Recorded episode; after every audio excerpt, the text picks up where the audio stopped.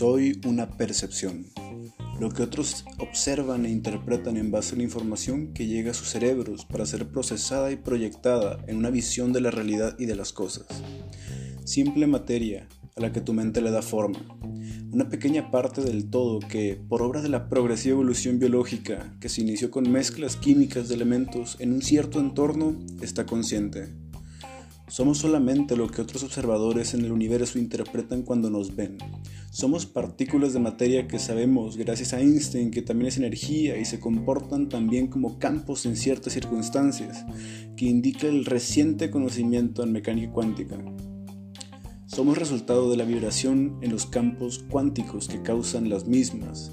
La vida en sí es solamente un concepto, es el nombre que le damos al corto tiempo que experimentamos conscientemente entre el momento en el que nacemos y el momento en el que nuestro cuerpo deje de funcionar. Culpar a la vida de algo no tiene caso. Y en cuanto al mundo, el mundo es solamente el lugar en el que ocurren todos los sucesos que experimentamos en lo que llamamos vida. El mundo no es más que roca, agua, minerales, químicos. Es solamente materia, al igual que los seres vivos con la diferencia de que éste no está consciente, no actúa, no siente.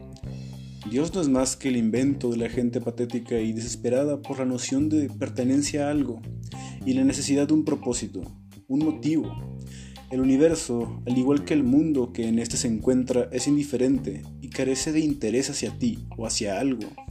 No puedes culpar al escenario por lo pésima que fue la obra que pagaste por ver. No puedes culpar a una concepción no puedes culpar un invento y no puedes culpar al todo. Basta ya de egocentrismo.